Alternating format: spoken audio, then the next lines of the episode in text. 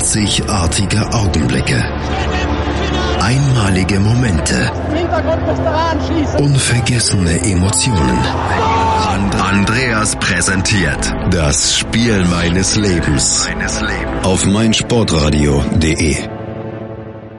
Herzlich willkommen zu einer neuen Ausgabe von Das Spiel meines Lebens hier auf www.meinsportradio.de. Das Spiel meines Lebens, in dem sollt ihr eure Geschichten erzählen. Was waren die Spiele eures Lebens? Äh, in welchem Jahr sind sie gelaufen? Wie ist das, wie ist das gekommen? Was ist passiert? Ähm, in der heutigen Sendung geht es um das Jahr, in dem folgende Dinge passiert sind. Ayatollah Khomeini kehrt nach 15 Jahren Exil wieder in den Iran zurück und ruft im April die Islamische Republik Iran aus. Margaret Thatcher wird zur neuen britischen Premierministerin ernannt und Jody Scheckter wird erster afrikanischer Formel 1 Weltmeister. Ihr seht also, heute wird es ein bisschen weiter zurückgehen in der Zeit. Ähm, bis gleich. Hallo, mein Name ist Christian Schenk. Ich bin Zehnkampf-Olympiasieger und ich höre meinsportradio.de. Hören, was andere denken auf meinsportradio.de. Zurück bei www.meinsportradio.de, das Spiel meines Lebens. Ähm, jetzt möchte ich euch meinen heutigen Gast vorstellen, den Sven. Hallo Sven. Hallo Andreas, moin. Sven, I was made for loving you äh, ist so ein bisschen dann auch das Motto ähm, für unseren gemeinsamen Fußballverein, den wir haben, den, den HSV.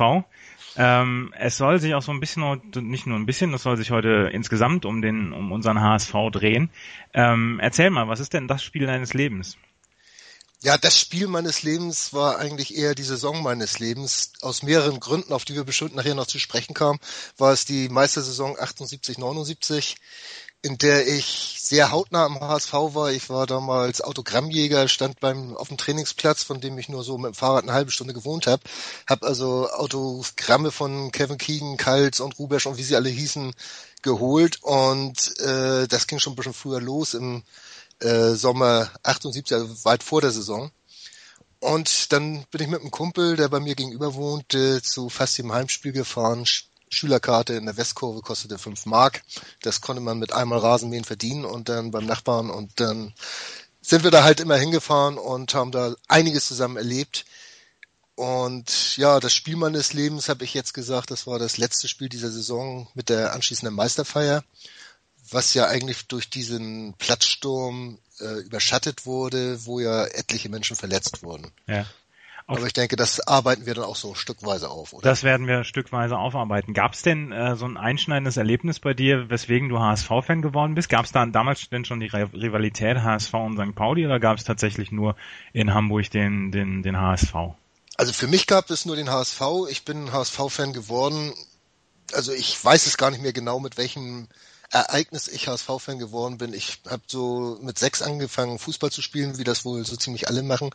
In der Jugend, in, der, in den Bubbys beim Verein eingetreten. Das war der Sportclub Langhorn damals, der Stadtteil, in dem ich gewohnt habe. Und ja, in der Schule gab's halt nur den HSV und äh, ich wurde dann später Torwart, da gab es Sepp Meier und Rudi Kargus und ich fand natürlich Rudi Kargus um einiges cooler und so wurde ich so ein bisschen HSV Rudi Kargus Fan und im ersten Mal im Stadion war ich 1974, da hat mich mein Onkel mitgenommen. Meine Eltern waren nicht so fußballbegeistert, aber mein Onkel war in so einem Fanclub drin. Und mit dem haben wir dann das erste Mal HSV live gesehen. HSV gegen Bayern 1 zu 0. Torschütze Peter Hidien. Das bleibt so im äh, Gedächtnis. Und spätestens da war ich dann HSV-Fan. Also vorher konnte man nicht genau sagen, wann ich es geworden bin, aber spätestens 1974 war ich HSV-Fan. Herrlich. Also wie gesagt, ich bin ja auch HSV-Fan, deswegen mag ich solche Geschichten immer sehr, sehr gerne hören. Ähm, war denn damals dann, ähm, wie alt warst du, als du das erste Mal im Stadion warst? Da muss ich zehn gewesen sein. Ja. Oder war ich zehn, ja. Ähm, damals gab es dann ja auch schon hier den, die berüchtigte, den berüchtigten Block E.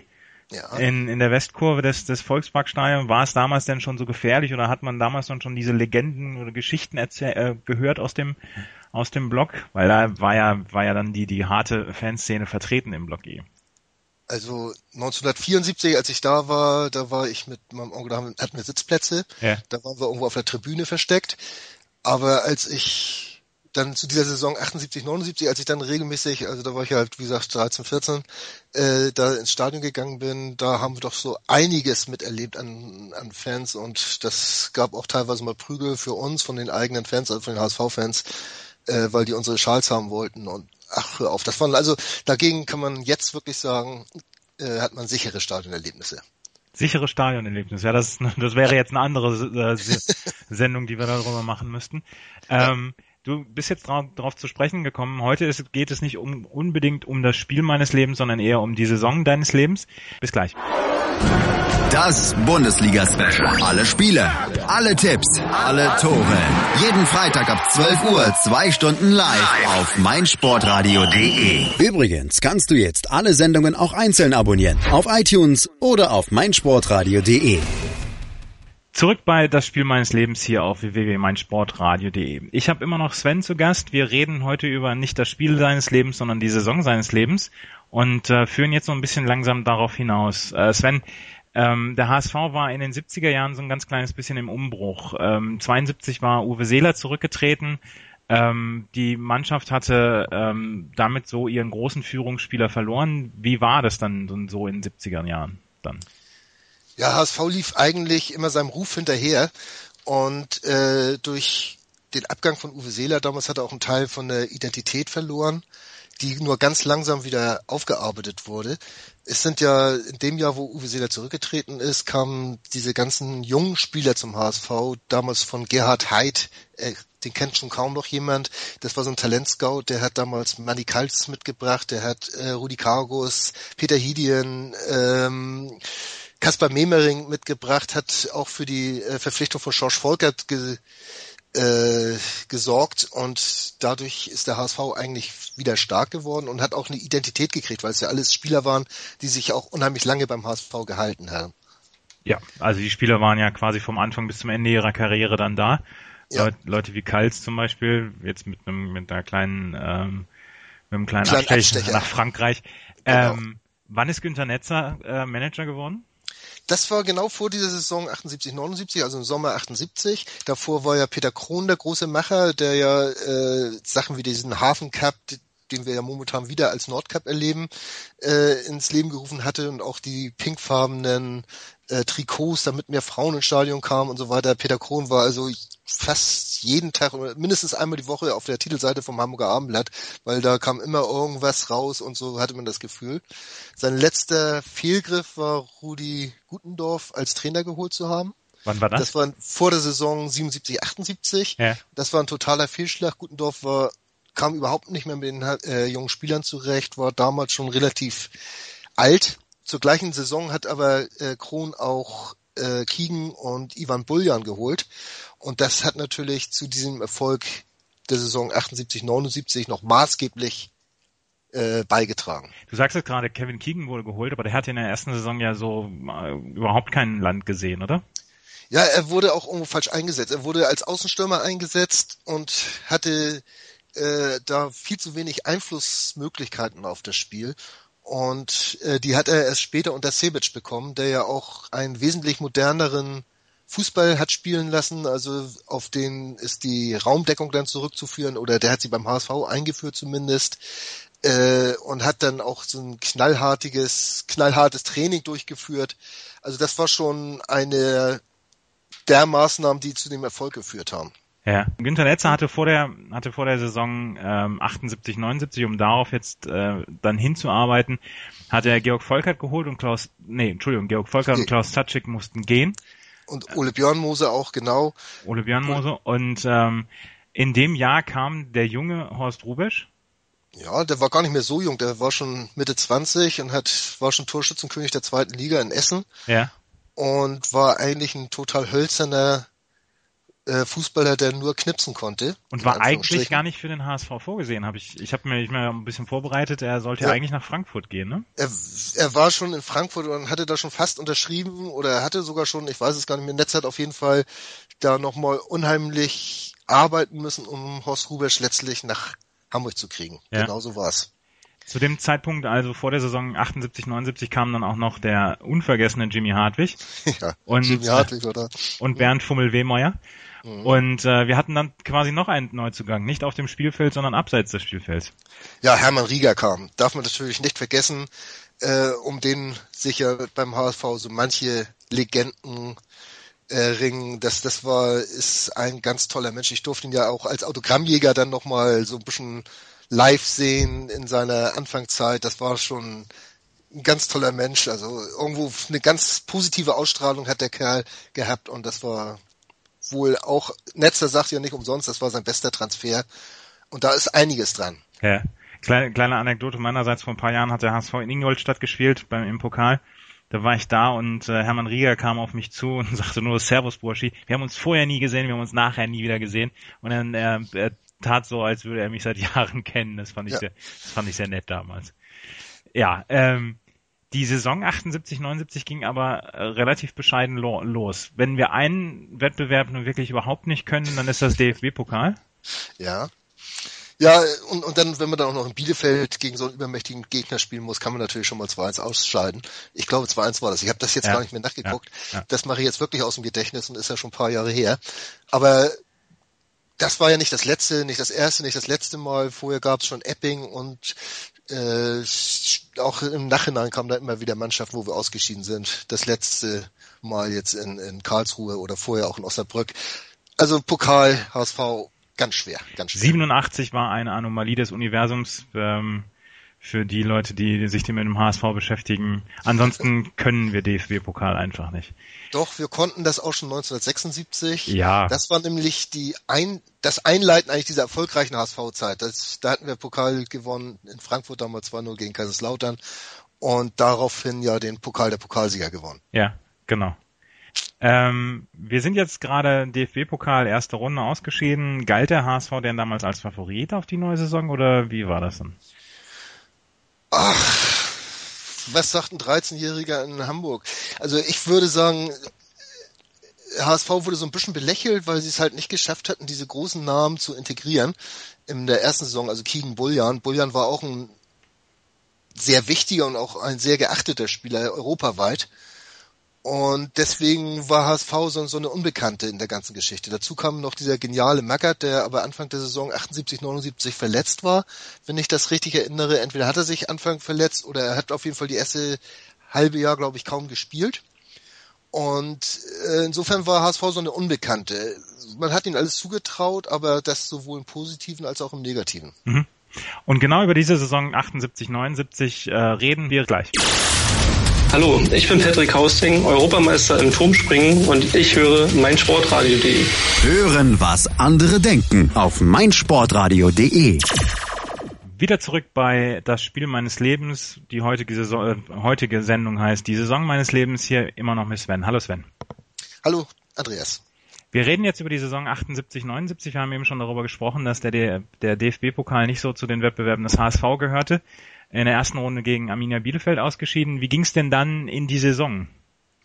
Ja, vorher gab es ja schon dieses ominöse Ablösespiel gegen Frankfurt.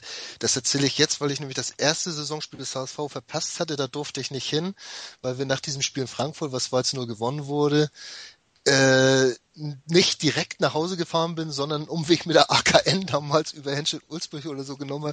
Und da waren wir also erst mitten in der Nacht zu Hause. Das war nicht so witzig. Äh, und damals durften ja die Eltern sowas noch verbieten mit 13. Ne? Mhm.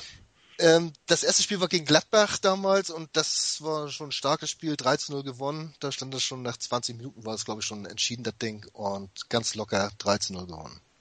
Ja. Äh, danach ging das aber so peu à peu, so mit Unentschieden und Niederlagen, dass man sich so im Mittelfeld eingependelt hatte nach vier, fünf Spielen. Und erst dann äh, hat sich auch diese Arbeit von Sebic so allmählich äh, ausgezahlt und der HSV hat sich gefunden, auch zur Spielkultur gefunden dann. Ja, also ich habe das jetzt, ich habe, als ich recherchiert habe, habe ich natürlich auch nachgeguckt. Das war am ähm, vierten Spieltag äh, waren, war der HSV auf den neunten Platz abgerutscht nach der Niederlage in Stuttgart und dann etablierte man sich so ein bisschen an der Spitze. Dann war man lange Zeit Dritter beziehungsweise Zweiter ähm, und äh, man konnte schon davon sprechen, dass der HSV dann durchaus Mitfavorit war auf die Meisterschaft. Aber wir haben dann, und da haben wir vorhin schon drüber gesprochen, wir hatten dann die ähm, den den Durchstarter des Jahres. Ähm, Kevin Keegan wurde dann quasi zum zum Held in ähm, Hamburg.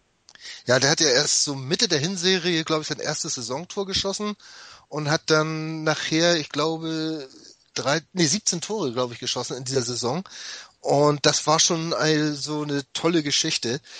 Äh, wir hatten ja zum Beispiel auch diesen Jahrhundertwinter in Hamburg mit diesen Schneehöhen von ja, knappen 50 Zentimeter oder so in Hamburg, in ja. der Stadt. Und Schneewehen, du konntest gar nicht mehr aufs Dorf fahren, weil da bist du einfach nicht mehr durchgekommen. Und dadurch hatten wir auch viele Nachholspiele. Ein, eins kann ich mich erinnern, da war auch dieses, diese Szene, wo wir von den eigenen Fans auf die Schnauze gekriegt haben gegen Bielefeld. da hat Kevin Keegan drei Tore geschossen äh, mit der eigenen Aussage hinterher, ich wollte den Fans für schöne Weihnachten äh, für die Fans sorgen. Das war also eine tolle Geschichte. Ja. Und ihr habt auf die Schnauze bekommen, weil? Weil wir unsere Schals nicht abgeben wollten, den sogenannten Löwen. Wir standen in der Westkurve Block E und da hatten es war saukalt und den Jungs war wohl langweilig oder ich weiß nicht was. Auf jeden Fall meinten sie, uns Schläge androhen zu müssen, wenn wir unsere Schals nicht abgeben. Und die Dinger, die waren damals äh, handgestrickt von unseren Müttern. Also das war nicht so, dass wir so in einen Fanshop gekommen sind, gegangen sind und das Ding für einen Heiermann mal eben gekauft haben, sondern ja, da hat's richtig Ärger gekriegt, wenn du ohne die Dinge nach Hause gekommen bist. Ne? Und so gab's dann nochmal eben Stellen auf die Nase. Naja, so war das damals. Das waren andere Zeiten.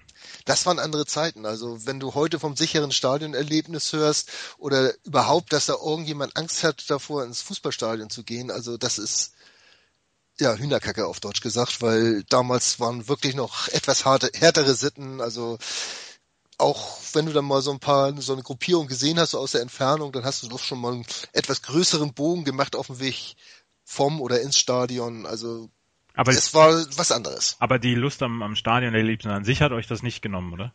Na, wir sind wieder hingegangen, selbstverständlich. Und, und wieder Block äh, E. Wieder Block E oder Block D dann teilweise, dann sind wir erstmal, ja, dann haben auch die Eltern darauf eingewirkt, dass wir doch beim nächsten Mal besser in Block D gehen. Haben wir dann auch gemacht und naja, aber wir waren dann ganz dicht am Zaun zu E, dass wir die Stimmung mitgekriegt haben. Ne? Ja, ja. Weil es da halt abging. Zurück zum Sportlichen. Ähm, der HSV hat dann, um die Überleitung zu finden, seinen Gegnern auf die Schnauze gehauen in der Rückserie. Das war jetzt eine, das war jetzt eine fantastische Überleitung. Wunderbar. Ja. Ähm, in der Rückserie hat der HSV dann tatsächlich sehr groß aufgedreht. Äh, zum Beispiel wurde der amtierende deutsche Meister der erste FC Köln. Ja, ihr Kinder, der erste FC Köln war mal deutscher Meister. Wurde ja. mit 6-0 nach Hause geschickt. Ja. Und ähm, dann reiften so tatsächlich die Meisterschaftsträume, dass, dass man tatsächlich dann ähm, dachte, dass man Meister werden könnte, oder? Ja, das 6 zu 0 gegen Köln, das war ein so ein Ding. Und das zweite, das war dann so im April, das muss dann so, so, so Mitte der Rückserie gewesen sein. Äh, da wurde Kaiserslautern 3-0 nach Hause geschickt.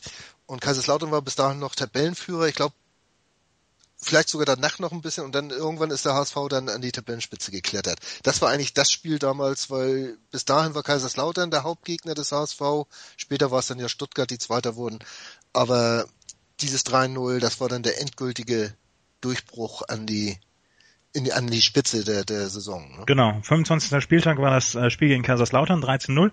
Da war der HSV noch auf Platz 2 und ab dem 27. Spieltag waren sie auf Platz 1 und wie gesagt, am 8. Mai 79 haben sie dann gegen den ersten FC Köln 6 zu 0 gewonnen. Und ähm, vor dem, also vor dem 33. Spieltag führte der HSV mit zwei Punkten vor dem VfB Stuttgart. Ähm, und man hatte gedacht, ja, beide gewinnen ihre Spiele. Ähm, HSV, musste, HSV musste in Bielefeld spielen und äh, spielte nur 0-0. Und was war mit Stuttgart? Die verloren. Natürlich gegen den FC Köln, ne? Natürlich gegen den, gegen FC Köln. Gegen, gegen den FC, also Gruß an unsere Kölner Freunde. Die haben uns damals die vorzeitige Meisterschaft beschert. Äh, und damals waren schon, gab schon in Bielefeld kein Halten mehr. Also da wurde schon der Platz gestürmt und da war, tobte der Bär. Äh, Autokorsos und Hubkonzert von Bielefeld bis Hamburg. Also das soll schon stark gewesen sein. War ich natürlich nicht dabei. Auswärtsfahren war damals nicht drin. Ja.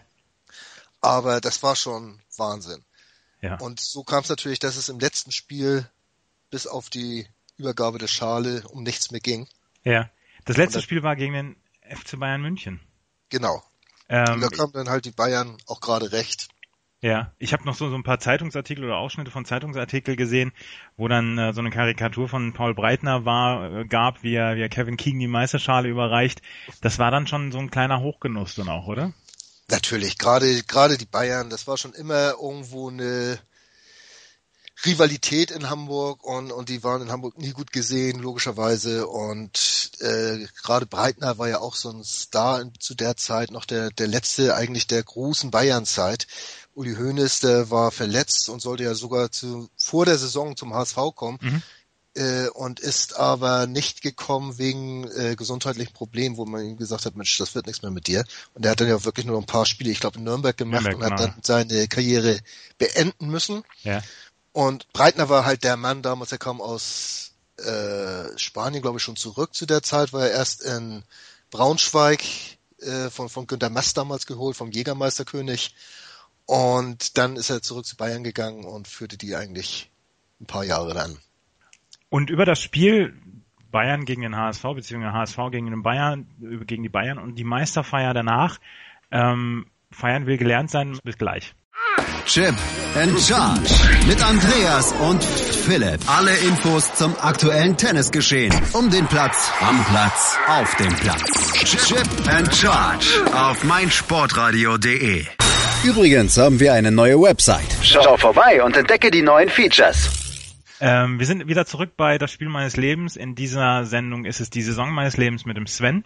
Sven, wir haben eben über die, die glorreiche Saison des HSV 78, 79 gesprochen. Und ähm, der letzte Spieltag war dann zu Hause gegen die Bayern. Ähm, das an sich, das Ergebnis ist völlig unwichtig. Der HSV verlor 1 zu 2. Was ich gerne machen möchte, ist die Mannschaftsaufstellung nochmal vorlesen, weil die treibt so manchem HSV-Fan heute noch die Freudentränen in die Augen. Äh, Im Tor stand Kargus, in der Abwehr waren Kals, Nogli, Buljan und Hidien. Im Mittelfeld spielten Memering, Hartwig und Magath und im Sturm damals ein lockeres 4-3-3 Kiegen, Rubesch und äh, Willi Reimann.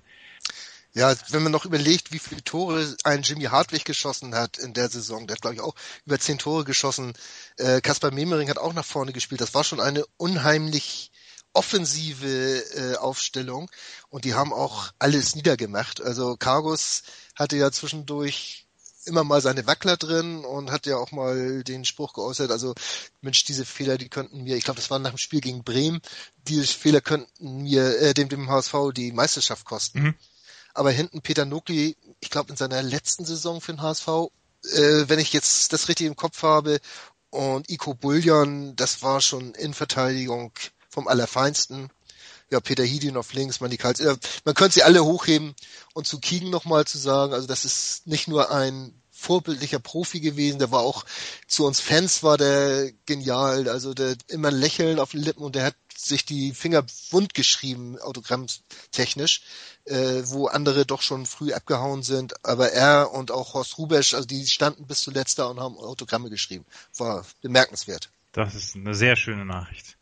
Ähm, um auf das Spiel zurückzukommen, da am, am 9.6.1979, ähm, das Spiel an sich ist relativ schnell erzählt. Wie gesagt, der HSV verlor 1 zu 2 gegen die Bayern. Äh, Reisinger und Rummenigge trafen auf Seiten für die Bayern. Ähm, Keegan traf äh, für die Hamburger. Ähm, hast du Erinnerungen an das Spiel selbst noch? Oder? Nein.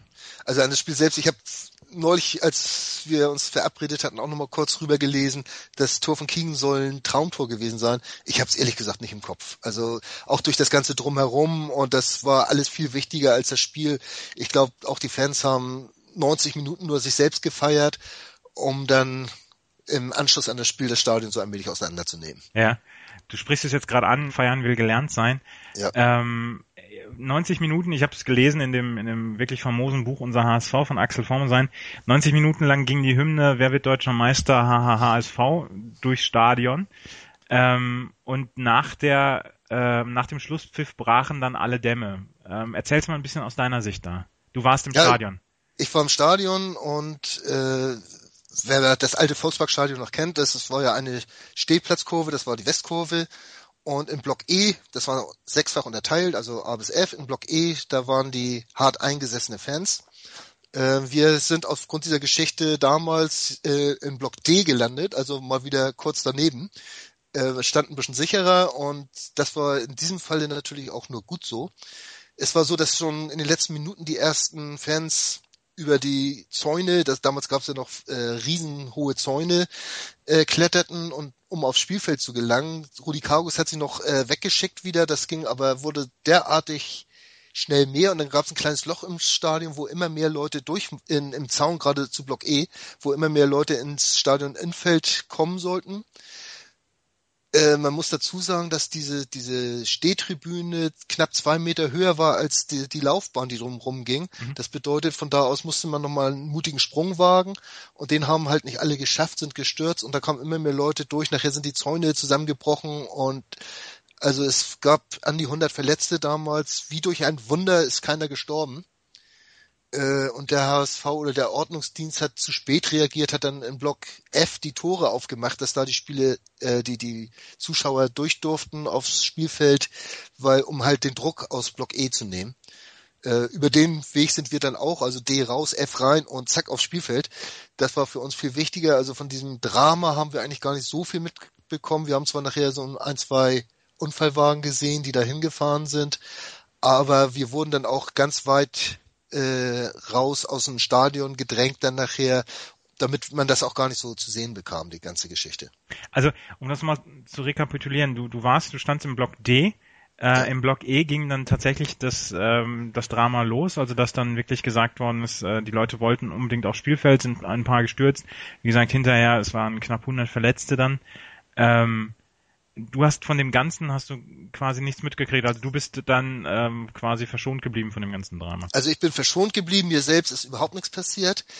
Ähm, es war auch so, dass das von oben in diesen, diesen Stadien ja, oder in diesen Sitzblöcken, äh, Stehblöcken immer runtergedrückt wurde auf den Zaun. Die Leute wurden ja an den Zäunen schon fast äh, zerquetscht oder auch an den Wellenbrechern. Ein paar gab das ja. Man muss auch dazu sagen, dass das Stadion ja 1974 zur WM überholt wurde, also auch auf einem relativ vernünftigen Stand der damaligen Zeit war. Ja. Und insofern kann man auch gar keinen großen Vorwurf machen, außer dass, äh, ich glaube, Günter Netzer sogar damals gesagt hatte, dass er keine Polizei im Innenraum wollte. Unsere Fans wissen sich zu benehmen. Da hat er sich so ein bisschen getäuscht. Waren denn die Spieler noch im, im Stadion oder sind die geflüchtet? Also die Bayern, die, die sind das erste Mal in diesem Spiel richtig gelaufen. Die, die waren also ruckzuck draußen, auch äh, äh, der Präsident Neuberger damals ja noch, der hat auch gerade noch sein Hip Hip Hurra gesagt, ist die Schale losgeworden und beim Raussprinten. Und die HSV-Spieler, die wurden teilweise rausgetragen, wurden äh, haben dann auch versucht, die hatten bestimmt auch Angst um ihr Leben. Das war dann einfach zu viel nachher, äh, haben das anfänglich noch vielleicht sogar ein bisschen genossen, was da abging, aber es kamen ja immer mehr Leute rein durch, durch die dann offenen Tore und äh, da waren bestimmt nachher, ich schätze mal so, so 10.000 Leute auf dem Spielfeld und da hatten die nachher auch Angst und haben gesehen, dass sie raus konnten. Ja. Habt ihr denn äh, dann nur noch im Stadion gefeiert oder ging die Feier denn dann weiter? Die Feier ging ja weiter zum Rathausmarkt und so weiter. Ähm, da haben wir allerdings dann nichts mehr mitgekriegt. Wir sind dann damals vom Stadion nach Hause gefahren. Ich frage mich jetzt noch, warum. Ich, ich kann es dir nicht mal mehr sagen, genau, warum wir da nicht mehr weitergefahren sind. Ähm, aber vielleicht haben wir dann doch noch ein bisschen was mitbekommen und waren dann doch ein bisschen knille. Ich, ich kann es dir ehrlich gesagt nicht sagen. Wie gesagt, ich war zu dem Zeitpunkt 14, das ist schon ein paar Jahre her. Ich weiß es gar nicht mehr genau, wie das gekommen ist. Ja. Ähm, ist denn aber der, der, der, der Feiereitat dieser, diese Tragödie, die es ja damals gab, ich meine, es gab keine Toten, aber trotzdem, es gab knapp 100, 100 Verletzte, tat das der Stimmung also überhaupt keinen Abbruch anscheinend, oder? Anscheinend nicht. Also die, die Leute und, und wir Fans, wir waren so enthusiastisch, dass wir das auch nicht geduldet hätten, wenn sich da jetzt irgendjemand äh, von, von den Spielern oder, oder Verantwortlichen da jetzt gesagt hätten, Mensch, wir wollen ein bisschen Stille einkehren lassen, sondern das musste einfach gefeiert werden. Schließlich nach 18 Jahren das erste Mal wieder, oder 19 glaube ich sogar, äh, das erste Mal wieder Meister gewesen und irgendwo hat die ganze Stadt danach gelächzt und das war, naja, ein wahnsinniges Erlebnis für die Stadt und, und es gab eine ziemliche Identifizierung mit dem HSV damals und es war genial einfach. Und da war ein, einfach auch keine Chance. Und dieser ganze, das ganze Ausmaß dieser Tragödie, das ist auch eigentlich erst in den nächsten Tagen so richtig in den Vordergrund gerückt. Ja. Über die Zeit nach der Meisterschaftsfeier reden wir gleich noch ein bisschen weiter, beziehungsweise über die Jahre auch danach, weil ja dann auch eine sehr erfolgreiche Zeit des HSV anbrach. Gleich reden wir dann noch ein bisschen weiter. Bis gleich. Einzigartige Augenblicke. Einmalige Momente. Unvergessene Emotionen. Andreas präsentiert das Spiel meines Lebens auf meinsportradio.de. Wieder zurück bei das Spiel meines Lebens hier auf www.meinsportradio.de. Wir reden schon die ganze Zeit über den HSV in der Saison 1978-79, wie er Meister wurde, wie er ähm, am Ende der Saison gegen die FC Bayern den die Meisterschale überreicht bekam und dann ähm, leider mit dem Platzsturm und äh, über 80 Verletzten äh, die Saison geendet ist. Ähm, Sven, du sagst, äh, das war eine ganz besondere Saison für dich, beziehungsweise du warst damals sehr hautnah dabei. Ähm, ging das denn auch so weiter in den nächsten Jahren oder? Nee, also ich habe danach ein bisschen Abstand gewonnen, äh, was weniger mit diesem Platzsturm zu tun hatte, obwohl meine Eltern ganz glücklich waren, glaube ich, dass ich da nicht mehr hingegangen bin äh, oder nicht mehr so oft hingegangen bin. Aber das hatte vor allem damit zu tun, dass mein Kumpel, mit dem ich damals unterwegs war, damals äh, gestorben war. Und äh, aus dem Grunde war auch dieses HSV-Denk irgendwo so ein bisschen gegessen für mich. Ich bin in andere Klicken reingekommen, wo der Fußball nicht mehr so den Nummer 1 Status hatte, habe natürlich alles verfolgt und so weiter. Das, das habe ich ja bis heute gemacht. Aber es hatte nicht mehr, war nicht mehr so intensiv, wie es damals war. Zumal man ja auch ein bisschen zu alt wurde, um, um mit 15 dann schon, um irgendwo Autogramme zu jagen und so weiter. Also es war dann ja auch am Rande des Erwachsenwerdens. Ja obwohl die Saison 1979, 1980 ja dann auch zu den äh, erfolgreicheren de, der HSV-Geschichte gehört. Es gab unter anderem das ähm, quasi Spiel des Jahrhunderts des HSV gegen Real Madrid dann. Ähm, hast du das gesehen dann? Äh, ich habe es im Fernsehen gesehen. Das habe ich leider nicht live gesehen. Äh, da will ich auch gar nicht zu viel drüber sagen, weil äh, da kenne ich jemanden, der dir dieses Spiel bestimmt als Spiel seines Lebens nochmal genauer näher bringen möchte. Herrlich, noch eine HSV-Sendung. das wird noch eine HSV-Sendung, um die kommst du nicht rum. Ja. Nein, das war schon ein Wahnsinn eigentlich. Also dieses, äh, dieses ganze Jahr auch noch. HSV war wesentlich erfolgreicher im Prinzip als das Jahr zuvor. Man war fast die ganze Zeit Erster und wurde dann zwei Spieltage vor Schluss von den Bayern abgefangen und ist nachher Zweiter geworden. Aber wie gesagt, überschattet wurde das, das Ganze auch vom Endspiel im Landesmeisterwettbewerb, äh, wo man gerade mal Zweiter geworden ist und was man gegen Nottingham Forest damals verloren hatte, obwohl man eigentlich besser war. Das, das, das hätte man damals eigentlich gewinnen müssen. Ja. Aber wie du schon sagtest, dass da reden wir vielleicht dann auch mal in einer anderen Sendung drüber. Ich weiß, glaube ich, auch, wen du meinst, der darüber gerne mal erzählen wollen würde. Ähm, wenn man jetzt so zurückblickt, der HSV 78, 79 damals quasi am Anfang der Blütezeit ähm, gegenüber dem HSV von heute, äh, denkt man häufig mit mit etwas Verklärung an die Zeit zurück oder wie ist das oder sagt man, ja, das ist seine Zeit gewesen, wir haben heute andere Zeiten, da muss man mit abschließen? Also ich denke natürlich unheimlich gerne an diese Zeit zurück. Also einmal wegen, wegen Hajo, wegen meinem Freund, mit dem ich damals die Spiele besucht habe, wegen dieser Autogrammjägerzeit. Das war irgendwo was Einmaliges, du warst so dicht bei.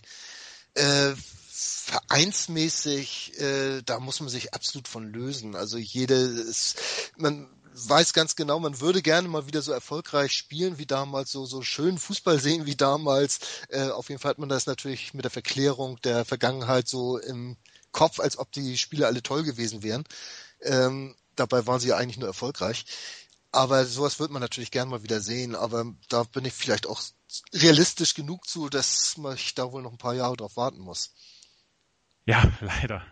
Leider. Ja. Ähm, was, was, was mich im Nachhinein so ein ganz kleines bisschen interessiert ist, was, aus, was ist aus den Leuten geworden damals aus der Mannschaft? Rudi Kargus ist heute Kunstmaler.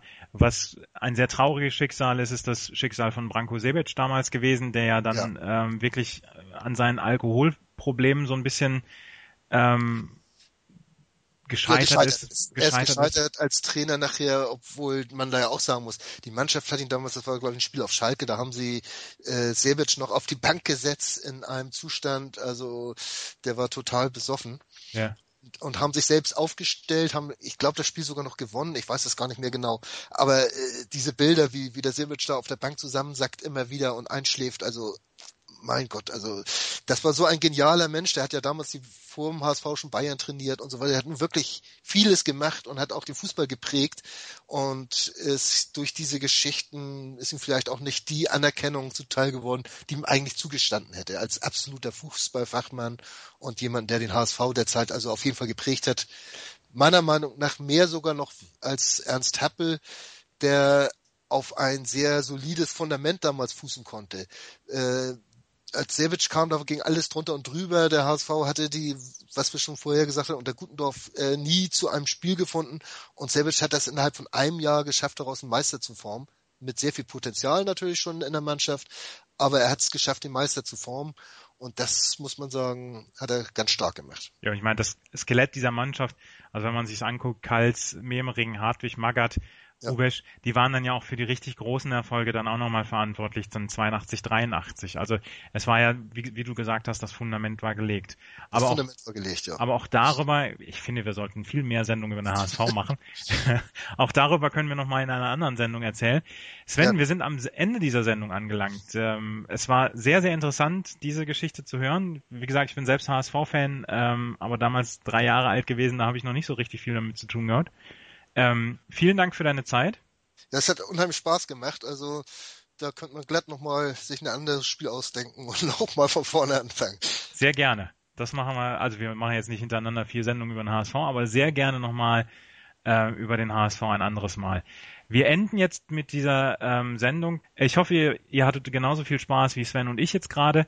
Ähm, wir hören uns beim nächsten Mal wieder, wenn es heißt das Spiel meines Lebens. Und wenn ihr Spiele habt, über die ihr gerne sprechen wollt, egal welche Sportart, es muss nicht nur Fußball sein, dann ähm, schreibt uns an auf www.facebook.com slash meinsportradio und äh, wir setzen uns mit euch dann in Verbindung. Vielen Dank und bis zum nächsten Mal. Tschüss. Tschüss. Wie baut man eine harmonische Beziehung zu seinem Hund auf? Puh, gar nicht so leicht. Und deshalb frage ich nach, wie es anderen Hundeeltern gelingt, beziehungsweise wie die daran arbeiten. Bei Iswas Dog reden wir dann drüber. Alle 14 Tage neu mit mir, Malte Asmus und unserer Expertin für eine harmonische Mensch-Hund-Beziehung, Melanie Lippisch. Iswas Dog mit Malte Asmus. Überall, wo es Podcasts gibt.